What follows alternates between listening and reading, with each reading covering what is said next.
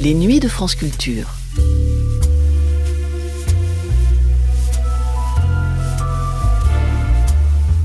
Les nuits de France Culture, une mémoire radiophonique. Jusqu'où la politique peut-elle changer la vie? Vieille interrogation qui s'exprime évidemment avec une acuité particulière au début des années 1980, dans les premiers temps du mandat de François Mitterrand. Quelques années plus tard, en fait, dès le tournant de la rigueur de 1983, la question se pose déjà en des termes très différents. Les temps révolutionnaires laissent la place à l'époque des gestionnaires. Une révolution plus ou moins bien vécue par les acteurs de cette époque mouvementée et qui a laissé des traces jusqu'à notre époque. Si l'essentiel des politiques publiques est conçu et mis en œuvre par des élus et des hauts fonctionnaires qui sont d'accord sur l'essentiel, quelle place reste-t-il au débat, à l'affrontement idéologique, élément essentiel dans toute société démocratique L'émission que vous allez entendre dans un instant a été réalisée dix ans après l'arrivée au pouvoir de François Mitterrand. Nous étions en avril 1991, dans les derniers temps du gouvernement Rocard. Un monde séparait déjà la pratique politique de ce début des années 1990 de celle qui voulait changer la vie une décennie plus tôt. Voici donc Le territoire du politique, deuxième volet d'une série de quatre nuits magnétiques sur les métiers du politique. Première diffusion de cette émission le 17 avril 1991.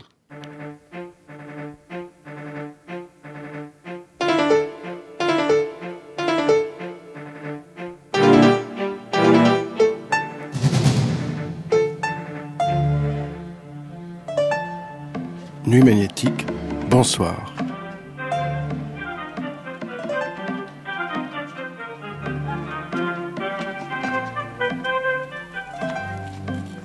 Le standard de l'Assemblée, que désirez-vous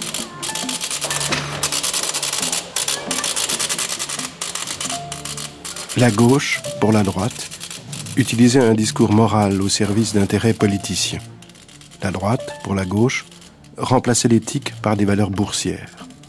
D'un côté, l'incarnation de la bonté, de la générosité, de la justice, de l'autre, celle de la méchanceté, de l'égoïsme et du capital. C'était le temps des clivages, celui des idéologies. Qu'en est-il aujourd'hui? Qu'en est-il du débat à l'Assemblée nationale? Dit-on encore sans complexe ses convictions Nuit magnétique, les métiers du politique, par Christine Robert et Andrew Orr. L'article 17, ceux qui sont d'avis de docteur qui vont sur le plan B, ceux qui sont d'avis contraire qui vont sur le plan C, ceux qui souhaitent s'abstenir qui vont sur le plan A, le scrutin est ouvert. Pour moi, les mots-clés de mon engagement restent euh, la devise qui euh, figure sur tous les frontons de la République, liberté, égalité, fraternité. Je crois que c'est un symbole extraordinaire qui demeure euh, permanent.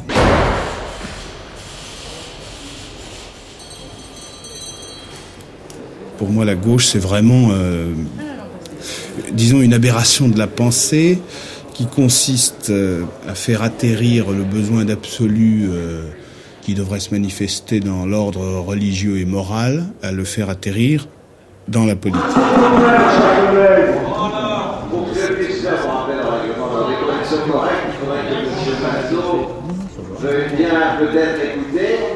Il y a sans doute aujourd'hui une sorte de panne dans le débat, une sorte d'uniformisation euh, la vie collective.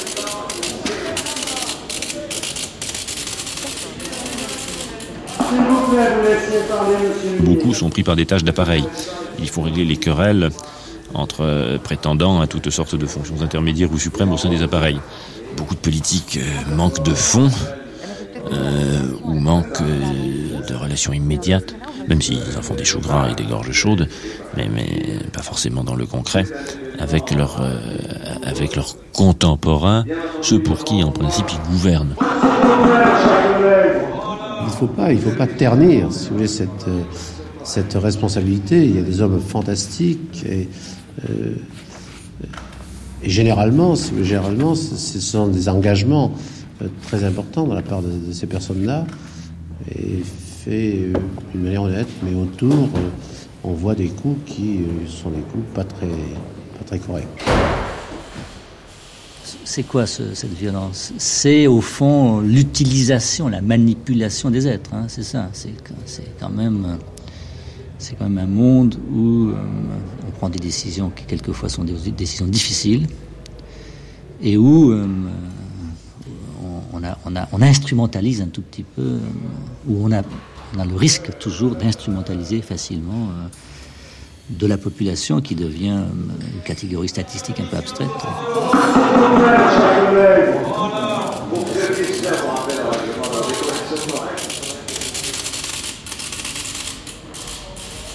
L'exercice du pouvoir, même s'il est modeste, comme c'est mon cas, euh, est euh, facteur d'isolement et de phénomène de cours. C'est-à-dire que très vite, avec la durée, je crois qu'on s'isole.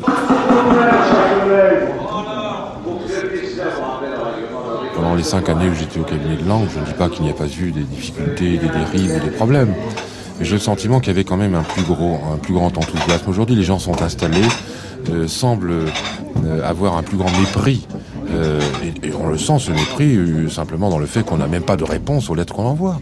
Trouvez-vous normal que lorsqu'on écrit au ministre de l'Éducation nationale, on reçoive une réponse six mois après? Quand on écrit à un ministre, on reçoit un vague machin d'un vague attaché de cabinet. Mais quel mépris pour les élus C'est ainsi que les choses dérivent. Ça n'est pas normal. Allô? Oui, bonjour. Dans ma circonscription, euh, c'est donc à une échelle toute petite, mais j'ai monté une structure absolument euh, informelle qui organise environ tous les trois mois un débat de, société sur un thème de société avec avec les gens de la circonscription, quelles que soient leurs opinions politiques. Euh, manifestement, on arrive à réamorcer là un processus d'intérêt à la chose publique avec cette extraordinaire contradiction qu'on relevait tout à l'heure. C'est que pour le faire, je dépolitise les problèmes dans l'approche, et donc je nourris un facteur de désintérêt de la vie politique que par ailleurs je veux combattre. Voilà auprès du journal officiel.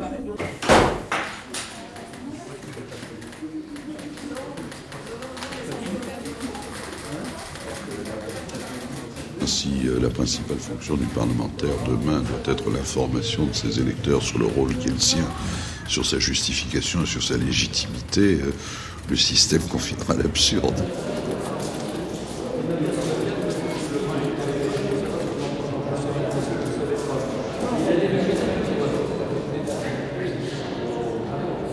Un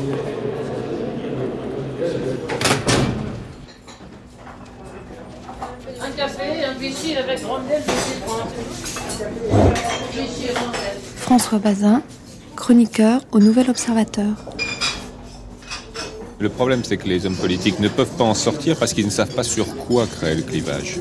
Comme euh, ils, ne, le savent pas, ils ne le sentent pas, quand ils essayent, ils le font souvent sur des trucs soit ils tapent complètement à côté de la plaque, soit ils inventent des choses complètement artificielles. C'est-à-dire que euh, les dire à demander à quelqu'un, euh, un socialiste, il y a, bah, il y a 20 ans, pourquoi il était socialiste, il vous aurait répondu en, deux secondes.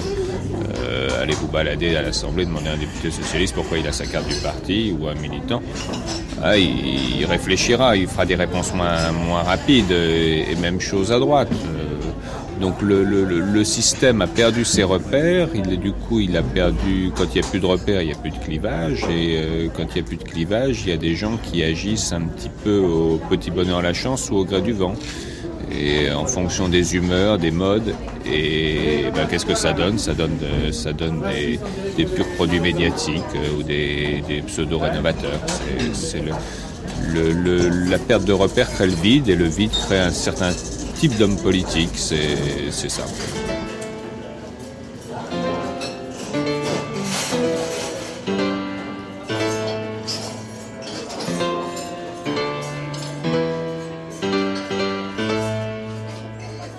Sur son bureau à Matignon, il avait posé une lampe de mineur. Le trait du dessin rend bien la silhouette massive et familière, mais l'œil s'attarde sur les mains, longues et fines. Hippolyte Romain, dessinateur. En tant que, personnage à dessiner, j'ai eu l'impression, là, d'un décalage formidable. C'est-à-dire que, là encore, en tant que citoyen, j'avais vu des photos de Morois, je l'avais vu à la télévision, bonhomme à la forte stature, lourd, pesant, tout le monde d'ailleurs dire bon c'est un mammouth, tu vois. Et un dessinateur, ça prend des points de repère. Quand je l'ai vu à table, il a des mains de pianiste. Il a des mains extrêmement fines, des attaches très très fines. Et quand il commence à parler et il brasse l'air dans l'espace, c'est quelqu'un qui a beaucoup de délicatesse. Alors, il y a des signes avant-cours pour juger d'un dessin, pour savoir comment on va prendre quelqu'un, il est obligé d'avoir des points de repère. Et là, c'était pas du tout un mammouth, c'était au contraire un virtuose.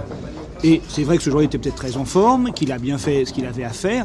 Toujours est-il que, d'abord, son discours était le discours d'un socialiste absolu, c'est vrai. si j'en ai rencontré un de socialo, c'est bien lui, avec ce C'est un de ces, personnages, pour moi, du Moyen-Âge. Il est complètement le, prince des marches du Nord, il est le bourgmestre. Alors, il faut que le business fonctionne, il faut que les drapiers trouvent leur compte, il faut que les affaires soient. Par contre, il est tout à fait d'accord pour protéger l'opération et puis pour redistribuer. Il faut que tout le monde vive. Une cité, c'est une cité. Et ça se sent énormément. Il y a un côté très, à la fois solide et, amoureux de cette chose-là. Et il en a tout à fait le volume. Vous l'imaginez avec une énorme, euh, je dirais, un manteau, des chevins, vous le voyez avec des ors, mais près des réalités. Et quand on se dit, bon, c'est qu'un mammouth, pas du tout. C'est très marrant parce que Hippolyte dit euh, ce jour-là, roi tenait un langage de vrai socialiste, etc. Je me souviens très bien de la conversation. On n'a pas parlé du tout de politique. Mauroy a passé le déjeuner à raconter sa vie, à ses combats. Il a raconté le congrès de Rennes, il était remonté au congrès de Saint-Gratien, je me souviens qu'il nous a raconté en 69. Enfin, c'était. Et bon, c'était du très bon Mauroy parce qu'il racontait des histoires, euh, il racontait l'histoire du Parti Socialiste, puis il en tirait régulièrement des leçons, des conclusions. Euh, pour aujourd'hui. C'était en effet très bien. Mais euh, on n'a pas parlé après, on n'a pas parlé politique. On a parlé ce jour-là, on a parlé histoire, on a parlé boutique, on a parlé, on a parlé tradition. Et ce qui toi t'apparaît comme un véritable homme politique avec sa finesse, etc. C'était c'était quelqu'un qui se qui se plaçait dans un mouvement d'idées, dans, dans, dans, une aventure, de, dans, dans l'aventure d'un parti politique c'est peut-être ce qui manque le plus en fait aux citoyens, c'est de sentir quelque part quelqu'un qui se situe dans une aventure et qui raconte quelque chose, puisque moi je suis qu'un lecteur au premier degré. Mauroy est le type même du, de, l'homme politique qui, paye son image. Il a, qui paye tout, enfin qui paye ses défauts aussi, son incapacité à rectifier son image. Mais la, réalité de Monroy, c'est-à-dire un homme qui n'est, je crois que c'est une, de ses anciennes conseillères qui est morte, qui s'appelait Marie-Jo Pontillon, qui disait méfiez-vous, euh, il est ni bon ni con. Euh, n'est ni bon ni con, il est fin, il peut être très méchant. Je crois qu'il est très égoïste, comme un homme politique, c'est-à-dire qu'il fonctionne pour lui aussi. C'est un tacticien, c'est mais en même temps c'est quelqu'un qui a des réflexes qui, sont les réflexes de son parti, de son histoire, de sa, ville, de sa région. Et c'est un mélange qui est, très étonnant, très séduisant euh, pour ça, parce qu'il a, il a quelque part le côté... Euh, au Parti Socialiste, il est un peu le dernier des Mohicans. La nationalisation sera immédiate pour le groupe d'assaut, qui vit pour l'essentiel de commandes militaires. Il en ira de même pour la branche armement de la société majeure. En second lieu, l'ensemble idéologique constitué par Simor et Sassilor.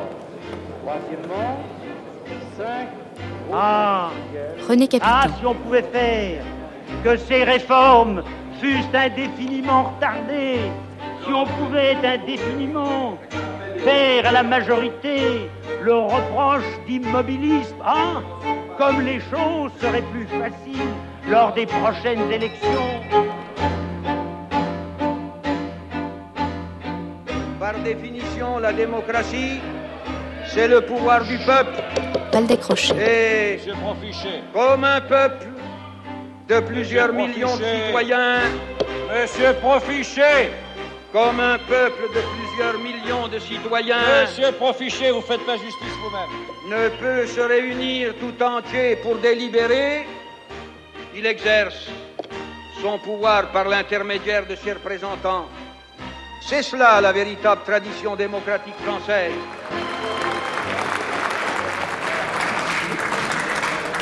Chers collègues, nous avons terminé les questions au gouvernement.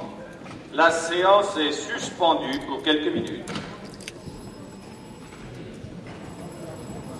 Je crois que l'évolution principale, c'est euh, la, décomposition euh, du discours et des appareils euh, politiques qui était bien structuré, qui était sans doute en carton-pâte et en langue de bois, mais qui était bien structuré et qui maintenant se, se, barre dans tous les sens. C'est ça qu'on observe principalement. Bruno Tellen, conseiller technique. Peut-être que ça tenait debout artificiellement, mais ça tenait debout. Et maintenant, euh, ça s'en va dans tous les sens. Et on s'en rend compte aussi bien euh, à gauche qu'à droite. Euh. Alors cette décomposition annonce certainement une recomposition, mais elle risque d'être lente. je ne sais pas combien de temps elle durera. Et pour l'instant, on est dans une période... c'est ça qui m'a frappé le plus sur ces dix ans-là, c'est de, de, voir euh, euh non pas euh, la disparition euh, du clivage gauche-droite, mais disons quand même le progrès d'une sorte de consensus mou et flou autour de, du vide euh, qui a remplacé la grande bataille gauche-droite. il faut, faut pas oublier que dans les années 70, euh, le combat politique, c'était euh, un combat entre deux choix de société complètement différents. Enfin, c'est ce qu'on nous disait, c'est ce qu'on nous présentait. Euh, il y avait d'un côté le capitalisme libéral et puis de l'autre une logique de rupture qui consistait à changer la vie, etc. Alors, ce qui est marrant, ce, qui est à observer, c'est que euh, l'arrivée de la gauche au pouvoir, euh, ça a été le passage du changer la vie au changer d'avis. C'est ça la culture de gouvernement, c'est que euh, ils se sont aperçus au bout d'un an de conneries qu'ils étaient obligés de s'aligner sur l'économie de marché qui était incontournable. Et du coup, la droite a perdu un de ses arguments euh, essentielle qui était la compétence euh, gestionnaire, euh, puisque sur le plan idéologique, elle avait en fait laissé le terrain culturel et idéologique à la gauche. elle s'était retirée sur l'aventin de la gestion. au bout d'un an, donc, forcée par les événements, la gauche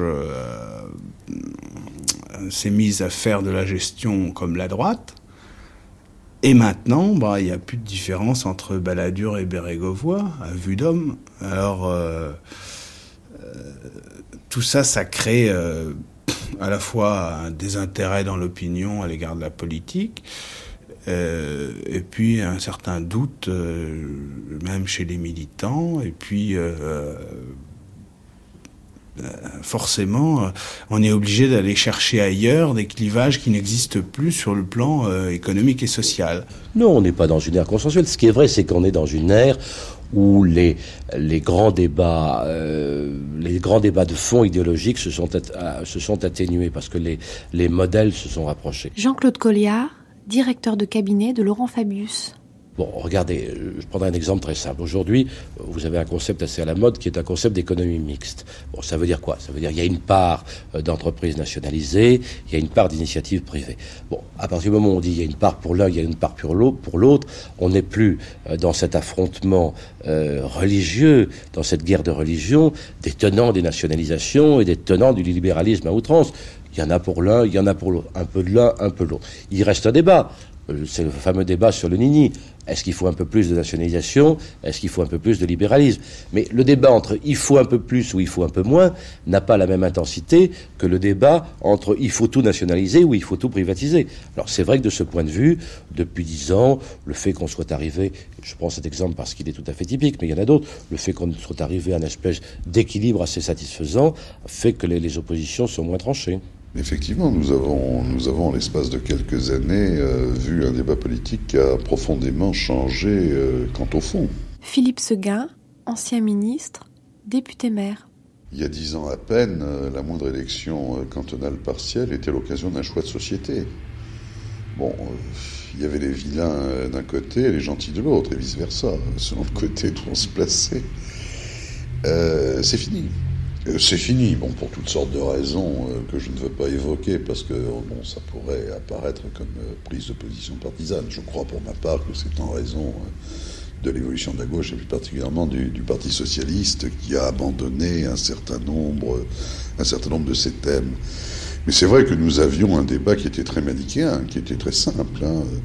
Il y en avait qui voulaient tout nationaliser, les autres qui voulaient pas nationaliser, les uns qui donnaient la primauté à l'individu, les autres euh, qui donnaient la primauté à la collectivité. Euh, il y en avait qui étaient pour l'enseignement libre, les autres qui étaient contre.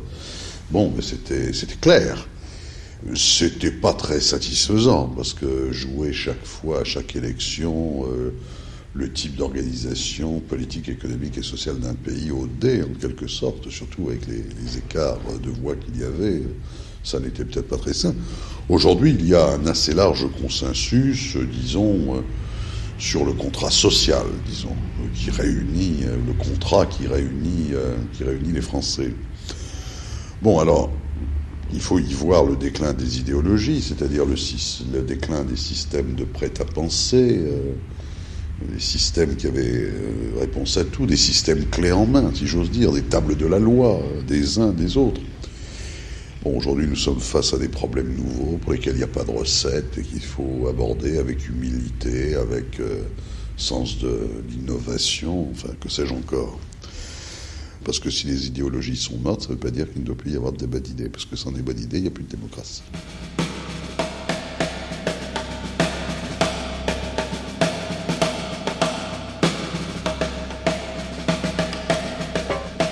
J'arrive dans un grand couloir.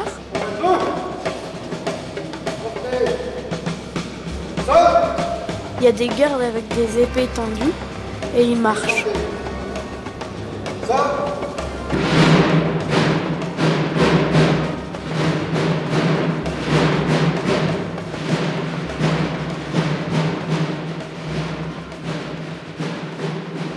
il y a des roulements de tambour quand ils arrivent dans l'Assemblée.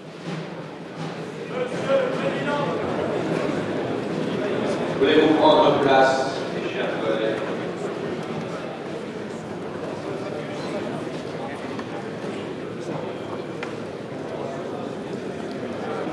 Installez-vous.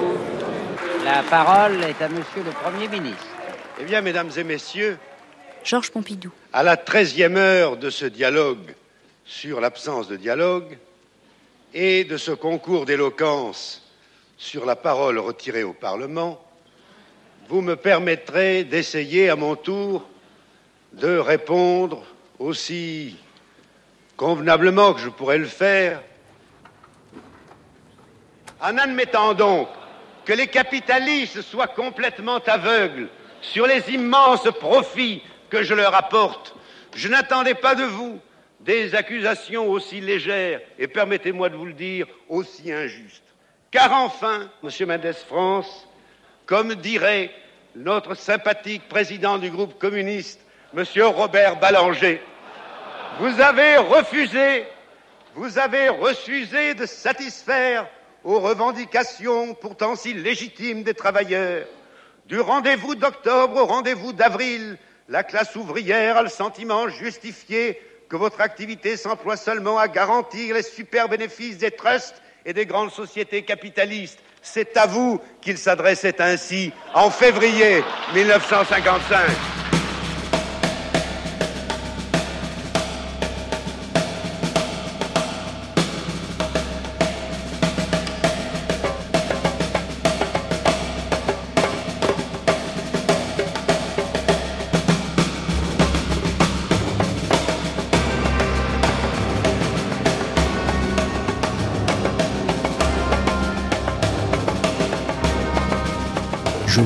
Que la passion est, indissociable et que lorsqu'elle est trop cachée, elle devient gênante.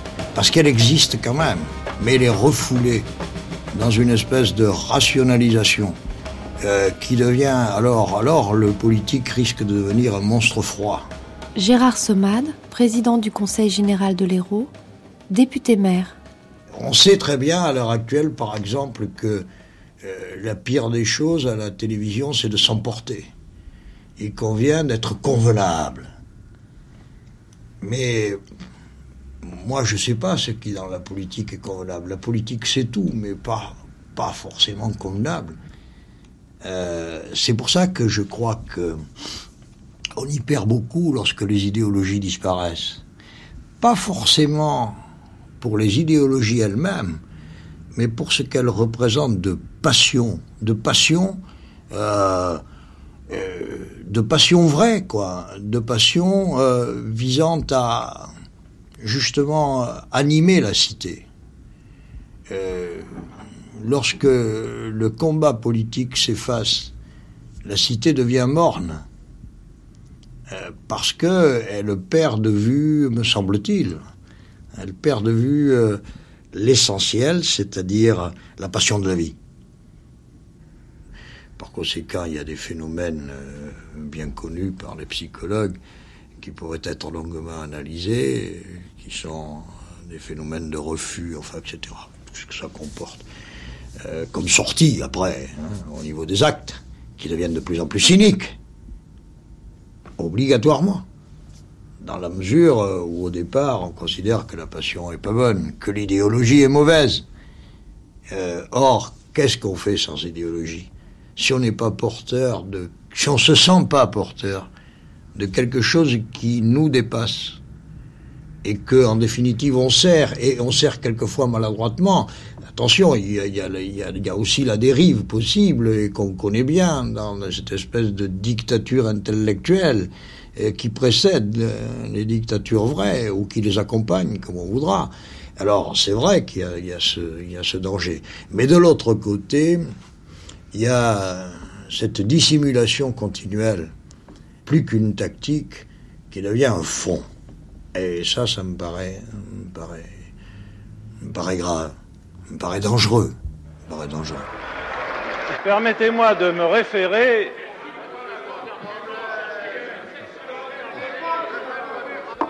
Mais écoutez, messieurs, vous ne pouvez pas prétendre faire les questions et les réponses. Laissez le ministre répondre comme il l'entend. C'est grotesque.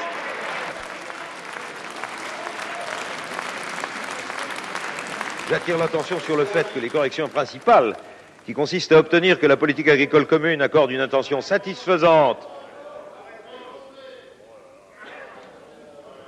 aussi, messieurs, m'asseoir à mon banc immédiatement. J'attire l'attention sur le fait qu'en effet,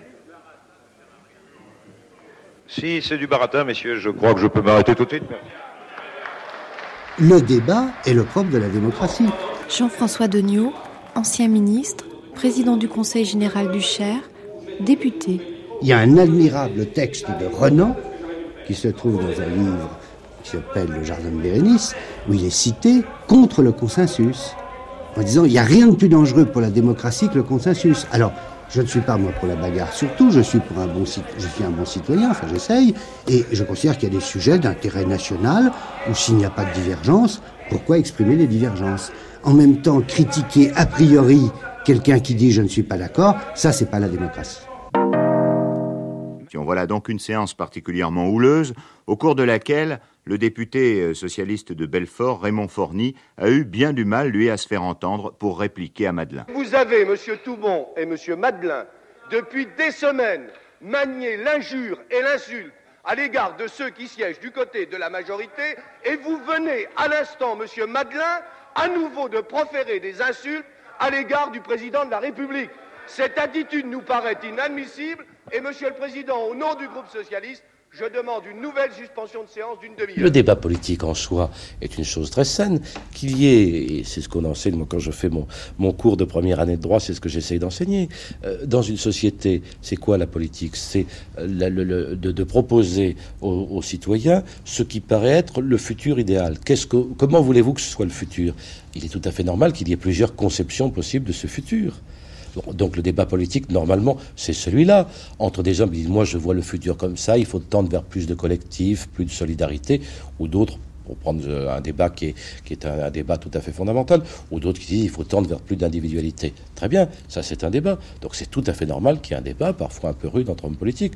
Ce qui n'est pas normal, c'est quand on, on, passe du débat d'idées à un débat personnel en dessous de la ceinture. Pour ma part, euh, j'essaye, j'essaye de l'éviter. Je crois qu'on doit rester, et avant tout dans la politique, accueillant aux autres, euh, savoir accepter le dialogue et refuser tout ce qui, tout ce qui insulte, tout ce qui est mis en cause personnelle.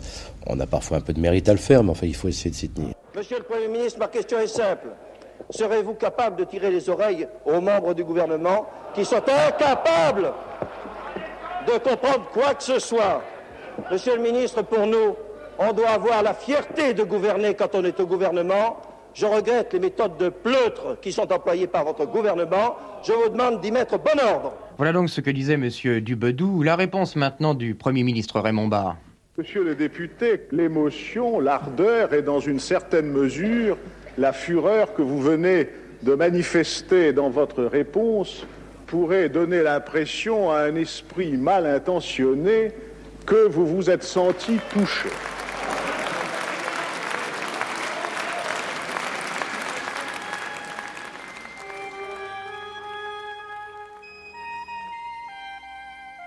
On peut très bien ne, ne pas s'entendre, mais ne pas vociférer. Jean-Pierre Camoin, sénateur, maire. On peut très bien avoir des idées totalement différentes et discuter calmement autour d'une table et avoir un véritable débat. La vocifération, c'est cette politique incantatoire que quelquefois nous, nous vivons. On a l'impression que les gens tournent autour des murailles euh, en jouant dans la trompette, en espérant qu'au septième jour tout va s'écrouler. En fait, les murailles tiennent bien et c'est pas les vociférations qui peuvent faire avancer le débat. Oui, monsieur Mermas, dites-nous comment on peut voter des lois importantes et maintenant discuter du budget à l'Assemblée nationale dans un tel climat de violence verbale et même de guerre politique Quelques minutes de, fièvre et des heures entières de débats sérieux avec euh, un programme législatif d'une ampleur sans précédent depuis la libération. Donc je crois qu'il ne faut rien exagérer. Vous ne trouvez pas tout de même que le climat actuel est, semble-t-il, un peu pourri, c'est le moins que l'on puisse dire, et que ce n'est pas très facile pour des députés euh, qui se lancent des injures. Il y a un florilège. Bon, je ne vais pas ce matin euh, citer tout ce qui a été dit la semaine dernière, mais vous pensez qu'on peut travailler? Ce qui se produit n'est pas nouveau. Euh, la droite n'a jamais accepté en France de perdre des élections. Dans le fond, la droite n'a jamais accepté l'alternance. Mais fallait-il aller aussi loin dans dans les propos tenus euh, pour voter les nationalisations qui ont été votées après un débat que l'on dit, et M. Ponce, je crois, hier soir, euh, je le sais d'ailleurs, sur Vaso Public l'a reconnu, qui sur le fond a été un débat important. Est-ce qu'il fallait, dans la forme, aller aussi loin et faire ressembler l'Assemblée à une classe de sixième? Ça a été dit à la tribune. Un député socialiste a fait une analyse de caractère sociologique, en gros parfaitement exact, et à partir de là, la droite s'est déchaînée et c'est elle qui est tombée dans les injures. Alors comment voyez-vous l'avenir, c'est-à-dire l'avenir immédiat, la discussion du budget? Est-ce que les choses vont un peu se calmer? Est-ce qu'à votre avis, on va euh, entamer ce qui est déjà fait depuis hier, mais est-ce qu'on va poursuivre la discussion du budget dans un climat euh, restauré, un climat plus serein? Mais euh, vous avez là une, des, expressions, je m'en excuse, tout à fait conformistes. Pourquoi voulez-vous que l'Assemblée soit un lieu neutre, aseptisé, tout à fait inactuel et qu'on ne retrouve pas dans les débats à l'Assemblée nationale les tensions de la société. Si, l'Assemblée nationale est représentative des espoirs, des colères, des ambitions, des fureurs, euh, des espérances des Français, c'est tout à fait normal que ce qui se passe dans le pays se retrouve à l'Assemblée nationale.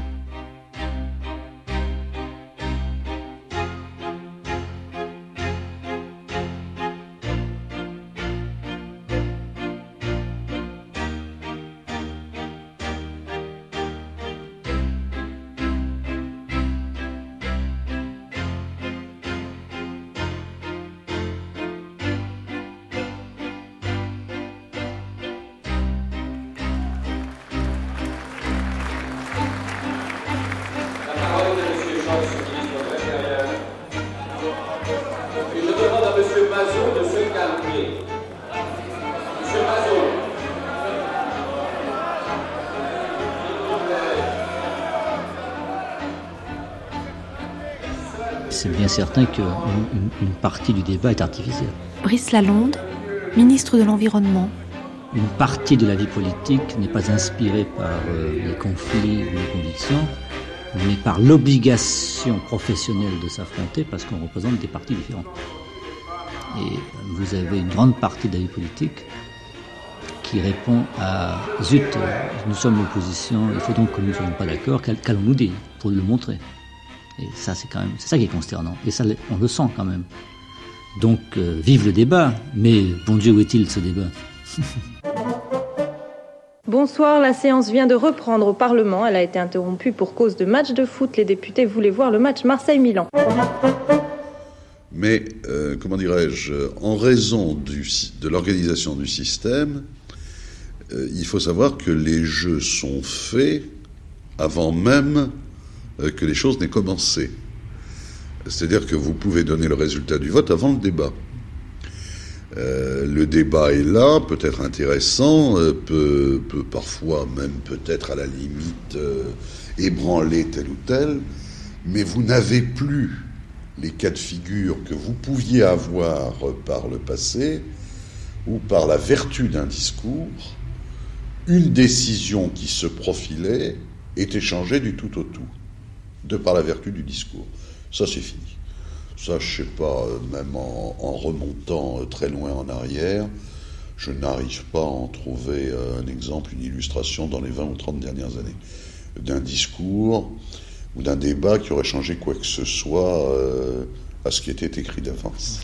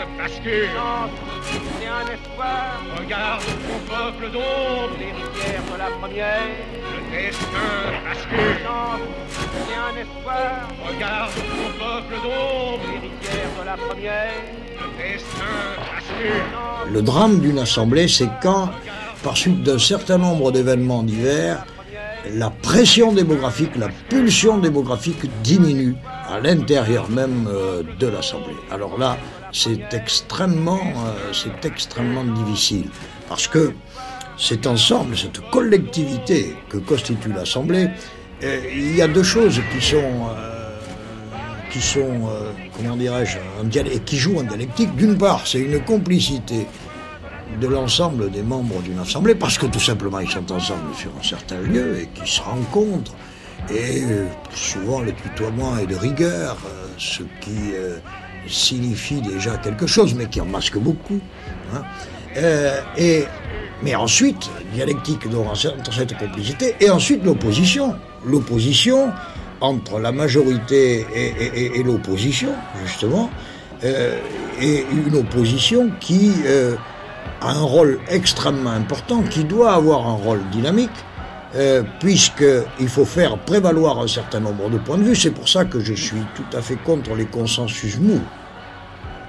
Parce qu'on y perd à peu près, à peu près tout. D'une part, on y perd dans la clarté des débats, et ça c'est quand même important.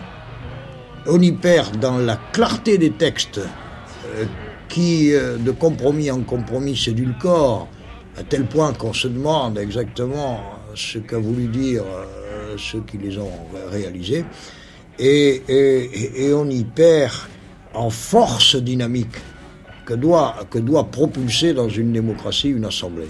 Parce que il faut savoir qu'encore une fois, il n'y a pas de démocratie sans débat. Et que le Parlement, enfin ce terme l'indique, c'est le lieu où on parle, et où la parole est libre et où la parole doit être libre. Euh, au maximum, il n'y a qu'à voir la Chambre des communes anglaise. Souvent, il y a un certain nombre de Français, on prend l'esprit petit bourgeois trop souvent, qui s'étonnent parce que les députés s'engueulent, enfin, etc. Et alors, ils ont qu'à regarder ce qui se passe à la Chambre des communes. La seule différence, c'est qu'à la Chambre des communes, ils sont nombreux, et puis qu'on n'est pas toujours très nombreux à l'Assemblée euh, nationale. C'est vrai. Mais ils sont beaucoup plus durs entre eux, verbalement. Verbalement. Et, ça n'empêche pas.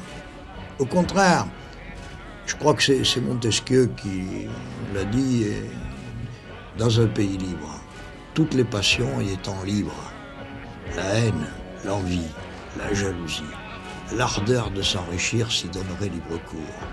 Et s'il en était autrement, l'État tomberait comme un homme abattu par la maladie qui n'a point de passion parce qu'il n'a point de force.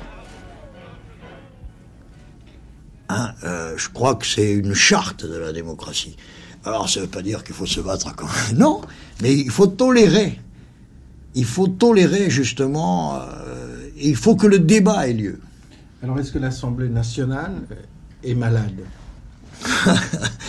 Je, crois qu'il y a des problèmes. Euh, je ne sais pas si on peut parler de maladie, mais je crois qu'il y a des problèmes difficiles. Difficiles étant donné, me semble-t-il, la nature euh, hybride de notre régime, dans lequel, dans lequel, eh bien, le Parlement, enfin, disons, en étant très brutal, que dans la situation de notre système, la majorité euh, se doit d'approuver le gouvernement et l'opposition d'être contre le gouvernement. Et dans la majorité, ça laisse euh, souvent, et en particulier chez les socialistes, pour lesquels le débat est fondamental, parce que nous savons bien, nous, que l'idée socialiste, elle est d'abord primée par l'idée de démocratie, et donc par l'idée de débat. Alors ça laisse quelquefois un goût amer, euh, parce que, bon, parce que, parce que on est là, euh, un peu comme des supplétifs, euh, hein, et, et on est là pour approuver ce que projette le gouvernement. Être solidaire d'une formation politique, c'est d'abord la prévenir contre ses erreurs. Jean-Michel Bélorger, président de la Commission des affaires culturelles, familiales et sociales de l'Assemblée nationale, député ça veut dire qu'on est libre de son appréciation, qu'on n'entend pas ce qu'on se croit euh, autorisé à entendre en fonction des verdicts éventuellement catéchétiques des organisations auxquelles on appartient, mais euh, qu'on entend tout ce qui est dit, et même peut-être un peu plus, à partir des angoisses qu'on nourrit soi-même en solidarité avec les gens qui les ressentent, et puis qu'on est capable d'engueuler les gouvernements qu'on soutient. D'ailleurs, ça n'a la vérité beaucoup d'intérêt euh, d'engueuler que les gouvernements qu'on soutient. Moi, je prétends qu'un certain nombre de fonctions euh, ne devraient être exercées euh, que qu'en infinité de d'appartenance politique avec le gouvernement en place. Non pas parce que ça facilite les copinages et les solutions de couloir, mais parce que c'est la condition pour que l'interlocuteur euh, ne se trompe pas sur euh, la portée des engueulades qu'on lui administre. Euh, c'est pas pas comme ça que les choses sont en général comprises. Pas comme ça que les choses sont en général comprises.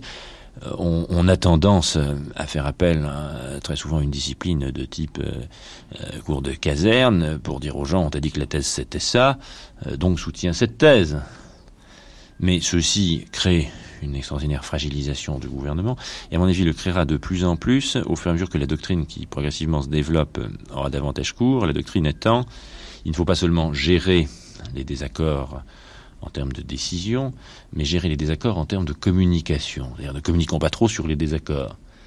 Comme par ailleurs les décisions politiques se font dans le sein de la mouvance majoritaire à l'abri des confrontations avec l'opposition, qui ne prennent que des formes caricaturales dans certaines séances publiques qui ont des formes ritualisées, mais qu'à l'intérieur de la majorité elle-même, il y a d'autres ritualisations qui sont liées au courant, au clanisme. Euh, quelqu'un qui a la mauvaise idée d'écouter ce qui se passe dans le corps social, euh, de, de, regarder les faits droit dans les yeux, souvent ils comprennent pas, ils comprennent plus de quoi on cause dans, certains débats politiques. Et, c'est ça que un certain nombre de membres de, l'opinion, de la population ressentent comme la source de leur coupure avec le politique.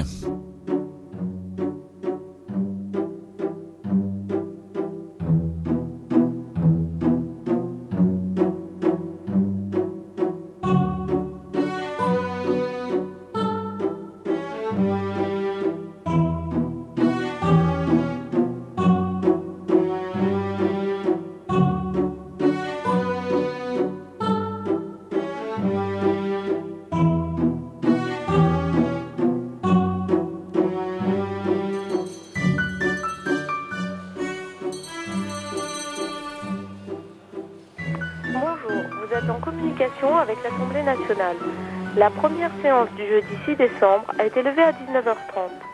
Séance ce jeudi 6 décembre à 21h30 avec l'ordre du jour suivant, suite du projet sur la santé publique.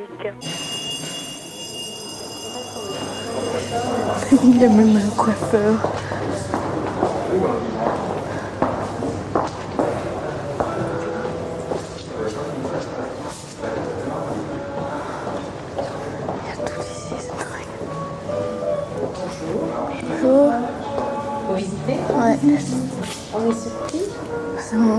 De luxe. C'est bien, hein, ça, mon coiffure Ouais. Ah, voilà. Luxueux. Il n'a pas toujours été comme ça. Hein. Non. Il a été minable pendant fort longtemps. J'ai déjà oublié comment il était avant. Hein. moi pas, hein. Ah bon? Ah non, moi je peux vous dire que je m'en souviens. J'ai oublié.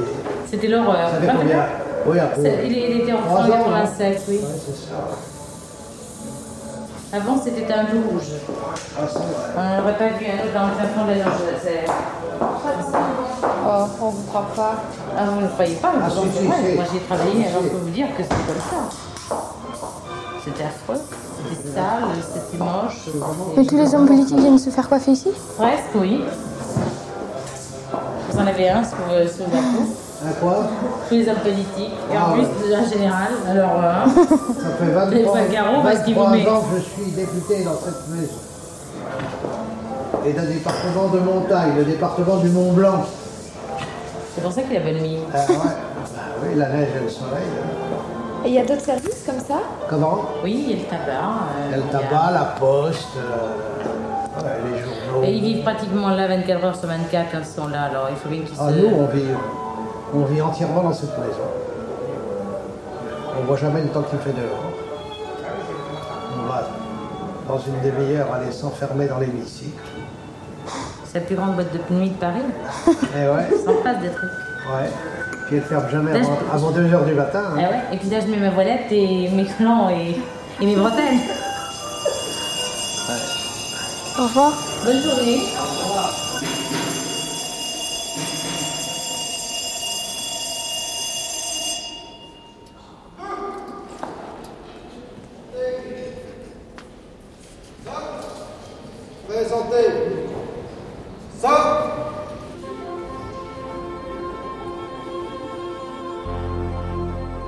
Jean Bousquet, député maire. D'abord, d'abord, la rentrée officielle, si vous voulez, dans, l'hémicycle.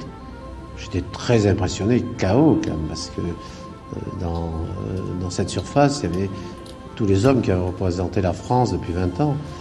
Euh, là, je peux vous assurer que j'ai eu un choc et que c'est très impressionnant d'être auprès auprès de ces gens.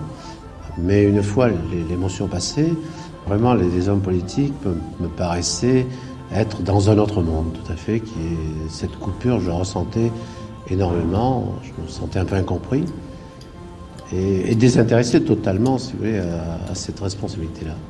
Euh, ça me paraissait, ça me paraissait une grande, une grande coupure, une grande cassure.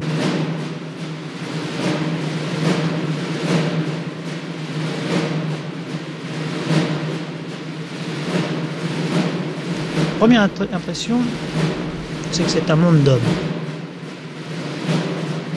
Thierry Mandon, député. Moi, j'étais extraordinairement marqué, frappé par ça, mais, visuellement, la première fois que je suis rentré, c'est un monde d'hommes. Euh, les, femmes représentent, je crois, 4% des élus, donc c'est quelque chose d'absolument dérisoire. Or, j'appartiens à la première génération de la mixité. Euh, je dirais, dès les premiers pas de la maternelle. j'étais très frappé par ça et j'y ai réfléchi un peu et je crois que dans les facteurs de décalage du discours politique dans sa forme et, dans, son contenu euh, avec l'opinion, à l'évidence, la sous-féminisation du monde politique joue, un rôle grand. Je crois que dans la façon d'appréhender un certain nombre de thèmes, euh, dans euh, le, ton même des débats, le fait que les hommes soient surreprésentés euh, me semble créer un élément de distorsion avec euh, ce qu'est devenue la société française, qui est une société authentiquement mixte, que ce soit évidemment dans les rapports privés, mais que ce soit aussi dans les rapports professionnels. Euh, donc ça, c'est le premier élément. Le deuxième élément, c'est une impression d'un monde très traditionnel, d'énormes traditions, qui en soi ne sont pas forcément critiquables, mais qui me semblent refléter l'esprit d'une période, la Troisième République en gros, où le rapport entre les gens et l'autorité parlementaire était un rapport d'extraordinaire distance, voire révérence. Euh, on était à l'époque euh, dans un mode de représentation où un peuple à peine formé, éduqué, en tout cas, et qu'il fallait former, éduquer, il suffit de voir les débats de la troisième, mais à peine formé, éduqué, déléguait à ses élites intellectuelles le pouvoir euh, d'appréhender euh, les, évolutions du, euh, du monde. Alors cette distance grande qu'on retrouve dans les rituels, les huissiers, la garde républicaine qui accompagne le président quand il ouvre la séance, me semble datée au sens où le, pouvoir de représentation doit être bien moins éloigné aujourd'hui des, gens qu'il ne l'était à l'époque.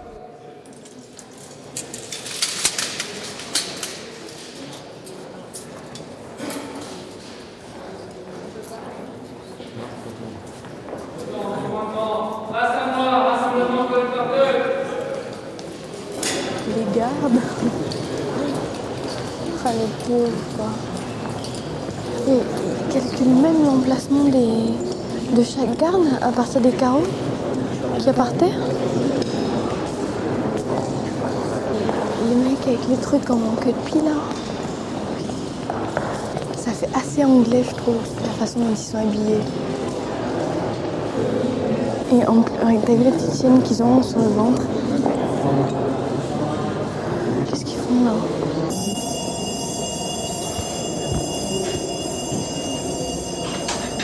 Là, c'est le rituel. C'est-à-dire que, bon, il y a le mouvement, il y a l'agitation.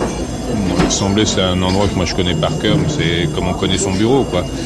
Et ce qui m'amusait euh, dans les dessins d'Hippolyte, c'est que dans le fond, les personnages qu'il les préférait, c'était les huissiers.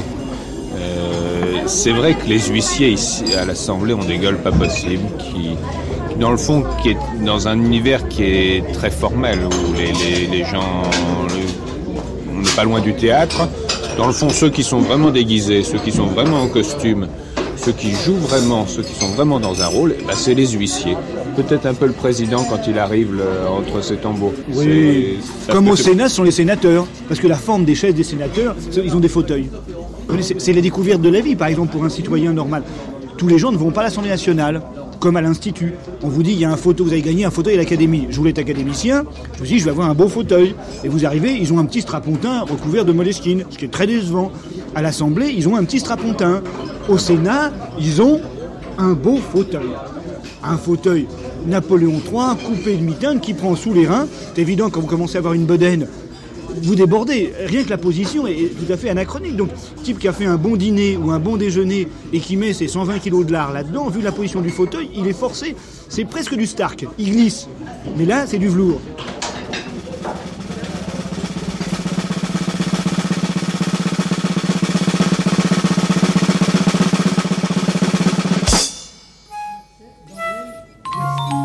Vous verrez, ce sera la fin de la visite, un escalier tout à fait monumental qui permet donc aux sénateurs et aux ministres de venir travailler ici au Palais du Luxembourg. Et vous verrez que Chalgrin avait carte blanche et qu'il a emprunté l'espace nécessaire afin d'avoir un, escalier tout à fait personnalisé pour le Luxembourg. pour revenir à cette pièce, donc Napoléon Ier va y décider de faire son bureau, comme je vous l'ai dit tout à l'heure. À l'emplacement de cette cheminée se trouvera son trône. Et ici, dans cette pièce, la pièce qui sera délimitée à l'endroit des statues, vous voyez, quatre statues qui représentent l'industrie et le commerce, on retrouvera des cloisons. Et les 80 paires de, les 80 paires de France seront donc disposées en demi-cercle. Et Napoléon Ier prendra donc ses décisions de, de son trône.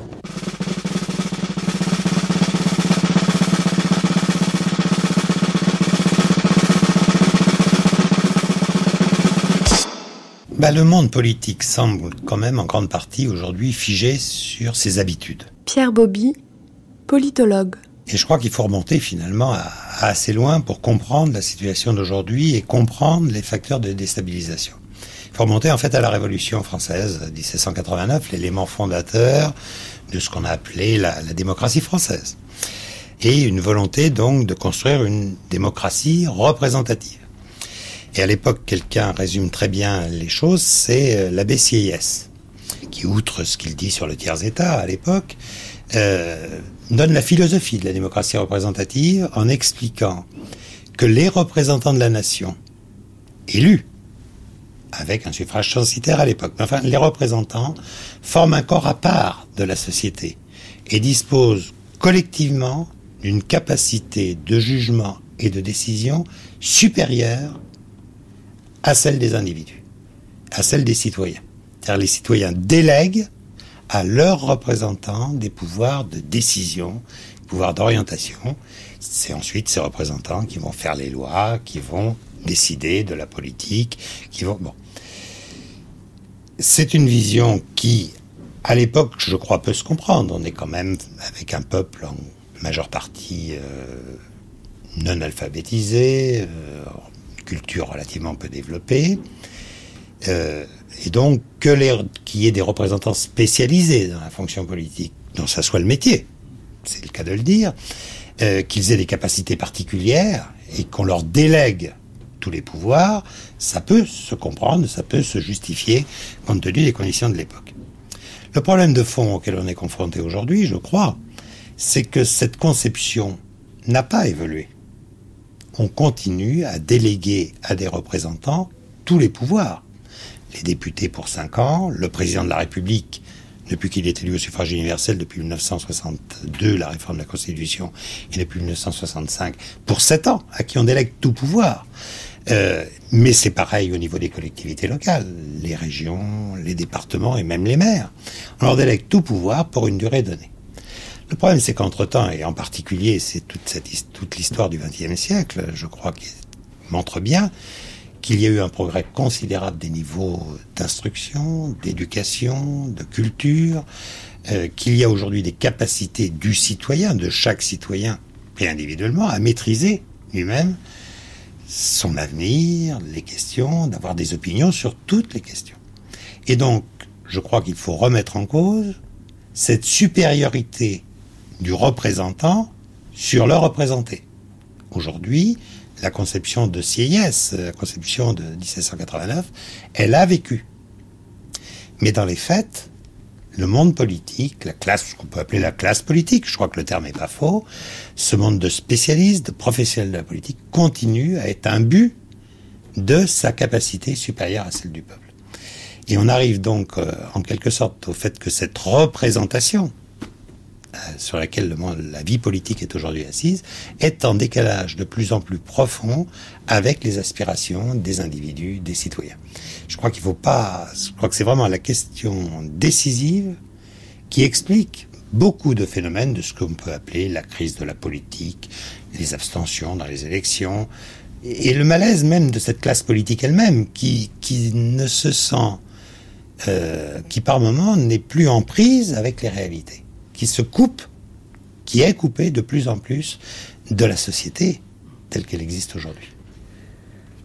Je crois que la fatigue des politiques a, des sources très diverses. D'abord, chaque politique a son bâton de maréchal dans sa gypsière, et puis il n'y en a pas beaucoup qui euh, arrivent un jour à le sortir de leur gypsière. Euh, beaucoup d'entre eux ont aussi le sentiment que ceux qui parviennent à l'en extraire ne euh, sont pas forcément les meilleurs, ou que c'est pas pour les mêmes motifs qui les avaient à l'origine mobilisés et dont il pensait qu'il pourrait les justifier, et qui parviennent à, le brandir. Donc on a le sentiment que la loterie du succès politique individuel euh, est pas très juste. Euh, il y a à la fois une dose de, vérité, euh, ce, cette, sensibilité traduit des, réalités objectives, puis bien sûr l'illusion de, tout un chacun qui, pense qu'il a des vocations plus mirifiques que celles qu'il réalisera. Il y a un deuxième élément, c'est que les décisions administratives et politiques euh, sont extraordinairement lentes. Euh, à telle enseigne que beaucoup de politiques perdent le sens de l'urgence. Euh, ceux qui le gardent sont, sont bien sûr euh, mis à rude épreuve, parce qu'il faut en gros 10-15 ans pour qu'un problème qui paraît d'évidence et qui regarde vraiment comment les choses se passent sur le terrain arrive enfin à être, à être saisi, à être attrapé par euh, la machinerie politique, euh, distillé, euh, et, pour qu'il reçoive une réponse, souvent d'ailleurs très largement inadaptée. Le mode de traitement des problèmes concrets de la vie par le système de décision politique est lent euh, et il appauvrit les problématiques euh, et il fabrique souvent les solutions à coups de serpe. Donc la, combinaison des insatisfactions individuelles et avec les insatisfactions euh, par rapport à l'intérêt général euh, créer, cette lassitude.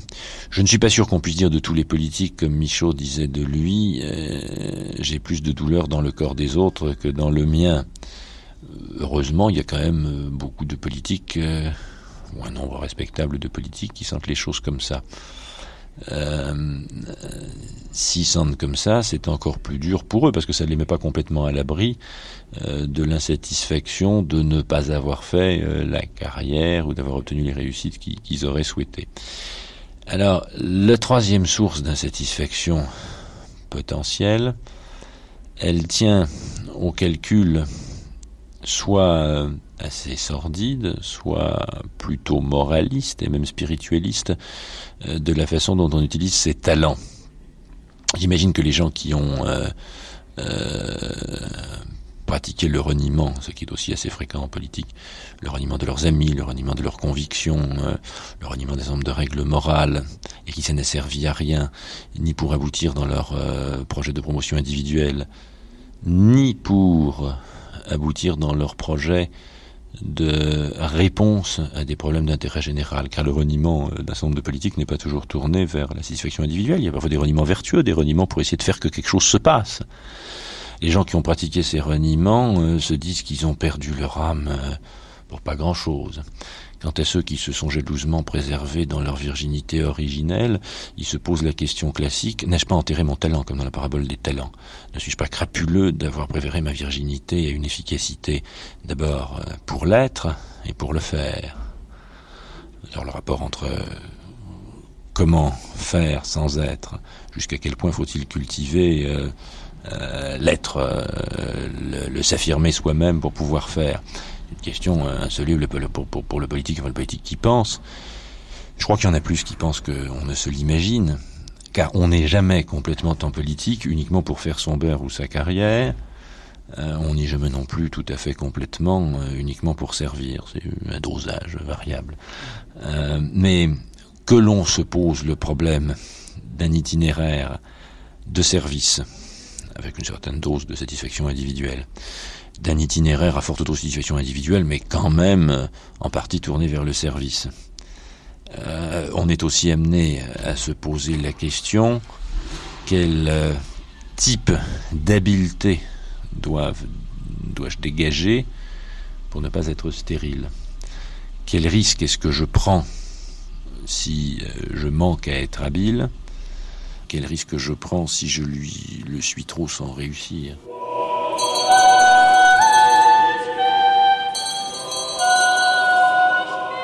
Herr Minister, meine liebe Kollegen, ich bin gewiss... Ce genre de propos ne figureront pas au journal officiel. Ah, dor, dor, dor, Herr Präsident. Kurabang, ke buetame e yue kom ke kela bukege. Monsieur le ministre, si vous possédiez le Nangéré, qui est une Oui, langue importante qui est parlée dans la province du Tadjilé, dans la République du Tchad, vous auriez compris qu'il est nécessaire qu'un représentant parle bien le français. Ces différents amendements, pour ma part, je les trouve tout à fait discriminatoires à l'égard de tous les travailleurs qui apportent leur force de travail dans notre pays. Pour le travail, ils ont leur place. Pour la parole, ils ne l'ont plus. Je voudrais dire à ces messieurs de la droite, moi qui ai eu à gérer des conflits qui sont graves comme ceux de Citroën, que vous feriez bien un peu de sortir de vos salons pour voir où sont les travailleurs immigrés et ceux qui ont besoin et qui ont le droit de parler aussi.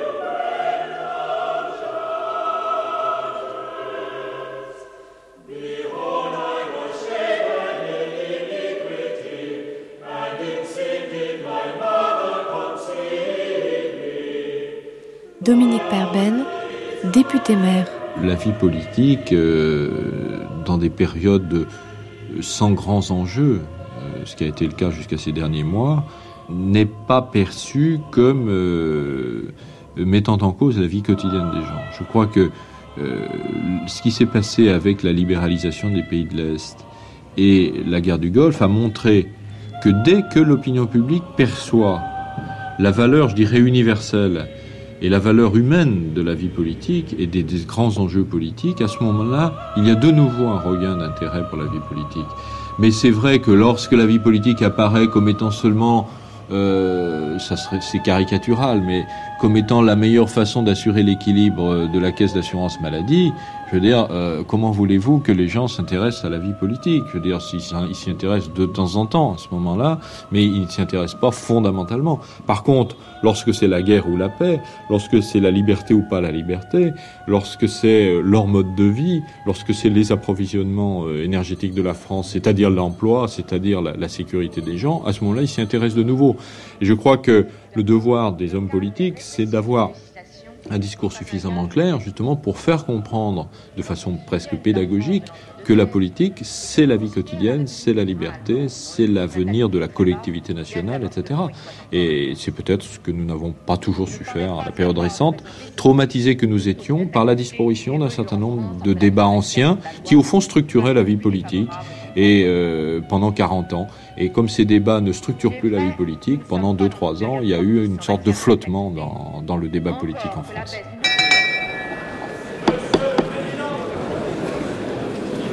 Voulez-vous prendre place, mes chers collègues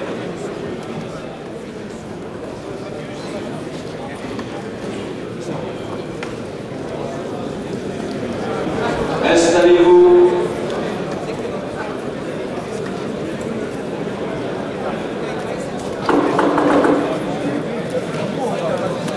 La séance est ouverte.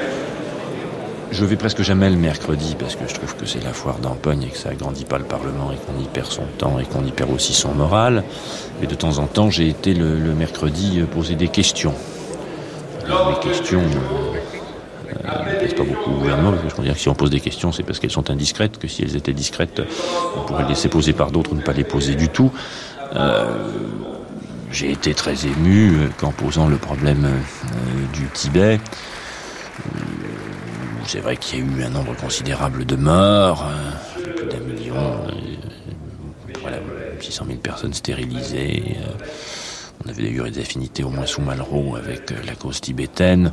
Le ministre des Affaires étrangères m'a répondu de façon un peu désinvolte et grondeuse euh, que c'était fondamentalement un problème intérieur chinois, ce qui ne m'avait pas échappé euh, compte tenu des règles euh, actuelles euh, en matière de souveraineté internationale.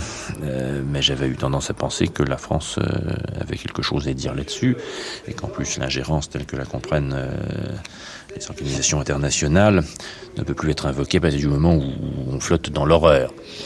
Euh, J'espère que c'est pas parce que, comme certains l'ont dit de façon cynique, euh, on pensait à vendre le métro de Shanghai. J'espère que c'est parce que euh, c'est vrai que la mesure dans ces domaines est, essentielle et qu'on va pas euh, euh, mordre avec des tout petits crocs les mollets du, colosse chinois uniquement pour se faire plaisir.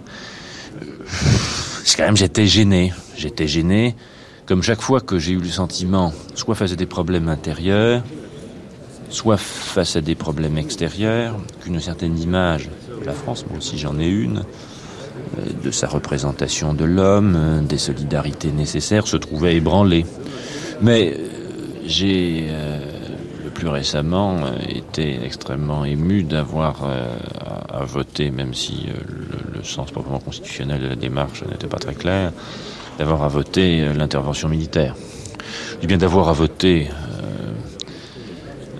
pas seulement sur le fondement de la discipline, mais d'avoir à voter parce qu'au point où on en était, on pouvait sans doute pas faire grand-chose d'autre. C'était pas gai de voter la guerre.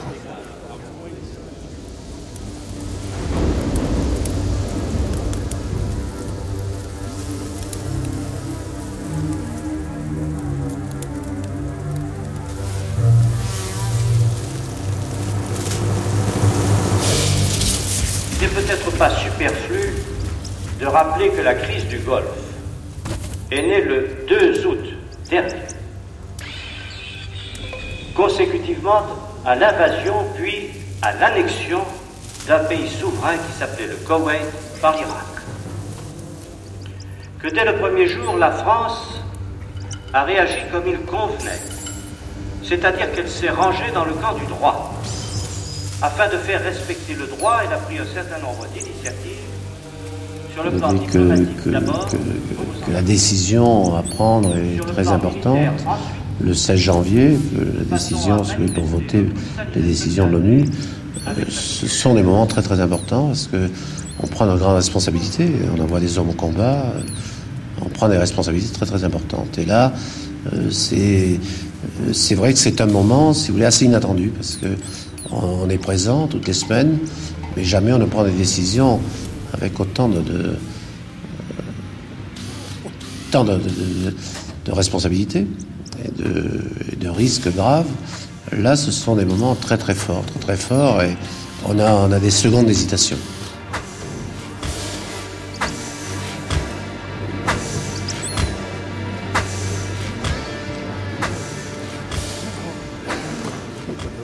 Georges Hage vivait avec une idée de l'Assemblée peuplée de grands tribuns. Il avait en tête des textes de Victor Hugo ou de Jaurès. Mais dit-il, je n'ai jamais entendu à l'Assemblée un tel souffle. Pour beaucoup d'élus, l'éloquence aurait déserté l'hémicycle, ne laissant qu'effet de manche dérisoire et débat classique. Mais lorsqu'on les interroge, quelle que soit l'appartenance ou la couleur politique, sur un moment d'émotion intense, tous font référence au discours de Jean-François Degnoux. C'était aux heures chaudes de l'ultimatum. Le souvenir le plus impressionnant, c'est juste après. Parce qu'avant, vous savez, personne ne sait très bien ce qui va se passer. Beaucoup dans les partis politiques, ils sont tous divisés sur le sujet. Euh, je peux moi-même, euh, en privé, vous faire un, récit des origines de la guerre du Golfe avec trois complots différents, parfaitement cohérents, l'un américain, l'autre irakien et le troisième soviétique. C'est pas difficile à faire. Et beaucoup donc de nos collègues de, de tout parti trouvent que cette guerre sent un peu le pétrole, que, pourquoi tout d'un coup on se réveille à propos de l'émir Jaber, qui n'est pas une haute figure connue du combat libéral et démocratique, et, qu'on a abandonné le Liban, euh, on n'a rien dit malgré mes protestations véhémentes, ni sur le Liban, ni sur les pays baltes, où il y a eu un silence européen proprement consternant la France faisant même pire, puisque c'est elle qui était intervenue à Bruxelles auprès des autorités européennes pour empêcher l'envoi d'aide humanitaire en Lituanie. C'est le gouvernement français qui avait ça. Et je l'ai rappelé d'ailleurs dans mon discours à l'Assemblée. Alors, on me demande de parler sur ce sujet. Euh, le 15, à 10 heures du soir, nous avons une réunion avec M. Rocard pour, euh, disons, ceux qui s'intéressaient à ce sujet. Et, et, du côté des médias français, on espère encore qu'il va y avoir une médiation française qui, entre guillemets, réussirait et sauverait la paix. Euh, c'est tout à fait frappant. Euh, la presse, euh, vos collègues qui me téléphonent euh, dans les jours qui précèdent, me posent une seule question. Est-ce que c'est M. Mitran lui-même qui va aller à Bagdad pour tout arranger?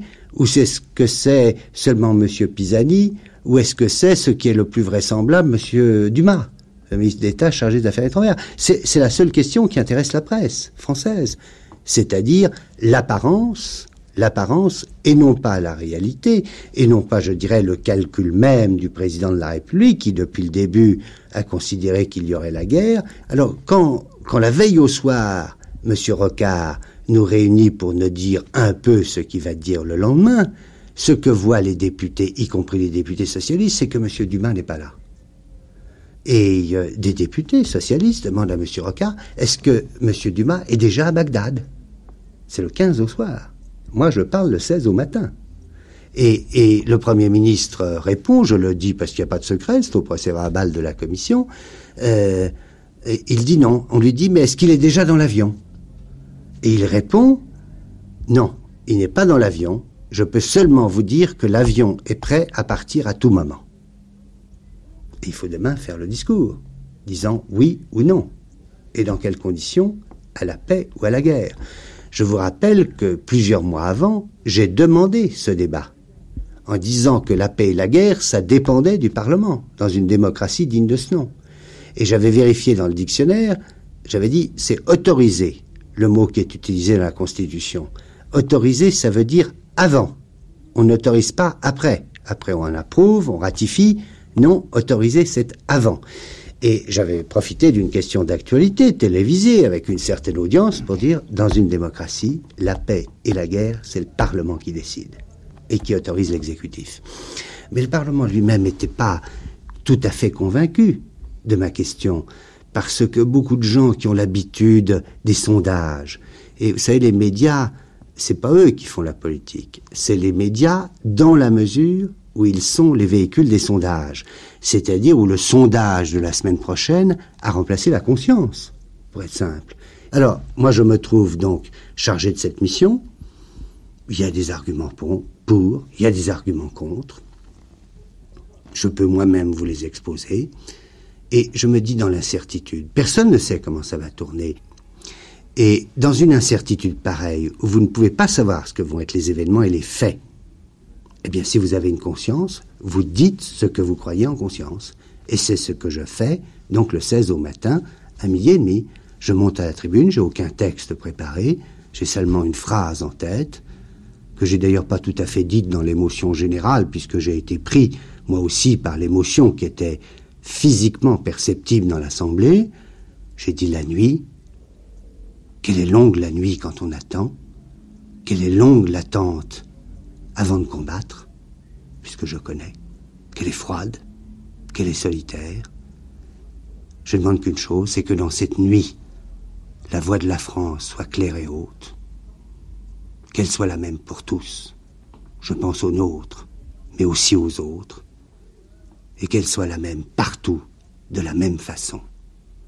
Sur les bords du golfe Persique, comme sur les bords de la Baltique, à Kuwait City, mais aussi à Vilnius et à Beyrouth. C'est ça le sens de la voix que je vais exprimer. Et je dis donc des choses qui ne sont pas révolutionnaires, qui pour moi sont de bon sens. Solidarité avec nos alliés, fidélité à nos principes, la démocratie, le droit des peuples à disposer d'eux-mêmes. Sinon, on ne défend pas ça. À quoi on sert? Et à quoi sert la voix de la France? Et soutien à nos soldats. Le pire, quand on est Soldat, quand on est militaire, c'est d'avoir l'impression que ceux qui vous ont donné les ordres, ceux de l'arrière, les puissants, les états-majors, les gouvernements, vous envoyez dans une mission à laquelle ils ne croient pas eux-mêmes. Ça, c'est épouvantable. Je redescends de la tribune, ça y a une émotion, les gens se lèvent, enfin. Hein. Et je reçois, dans le quart d'heure qui suit, quand je suis revenu à mon banc, une centaine de messages de députés. De tous bords. C'est-à-dire, c'est toutes les opinions politiques françaises, parce que j'ai dit simplement des choses simples qu'on ne dit plus, qu'il faut la fidélité, qu'il faut un minimum de fierté, que nous avons une mission à remplir, que cette mission ne peut pas être remplie dans la confusion et l'ambiguïté, et que dans les moments graves, il ne faut pas chercher à savoir comment seront les sondages. Bien sûr, il faut connaître le problème. Et moi, je connais, c'est mon métier. J'ai été militaire, j'ai été ambassadeur, ministre. Je sais ce que c'est que le Proche-Orient, en plus, peut-être plus qu'un autre dans l'Assemblée. Donc il ne faut pas dire de bêtises techniques, il ne faut pas prendre un contre-pied systématique par rapport aux événements. Mais en même temps, ce n'est pas le sondage qui doit vous tenir lieu de conscience. De conscience. C'est ce que vous pensez politiquement. Et il suffit de le dire. Autrement dit, il faut dire ce qu'on croit et faire ce qu'on dit. Et à ce moment-là, chacun naturellement retrouve sa voie et sa place.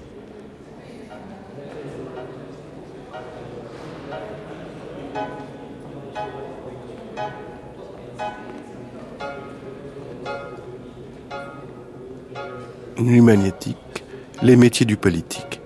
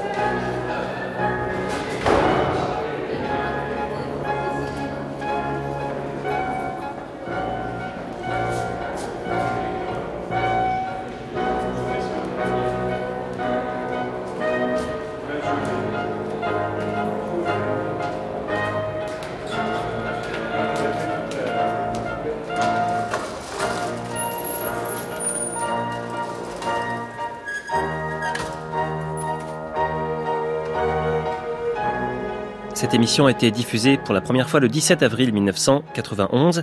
C'était le deuxième volet d'une série de quatre nuits magnétiques. Vous pouvez réécouter cette émission sur le site de France Culture, franceculture.fr à la page des nuits et sur l'application Radio France. À suivre.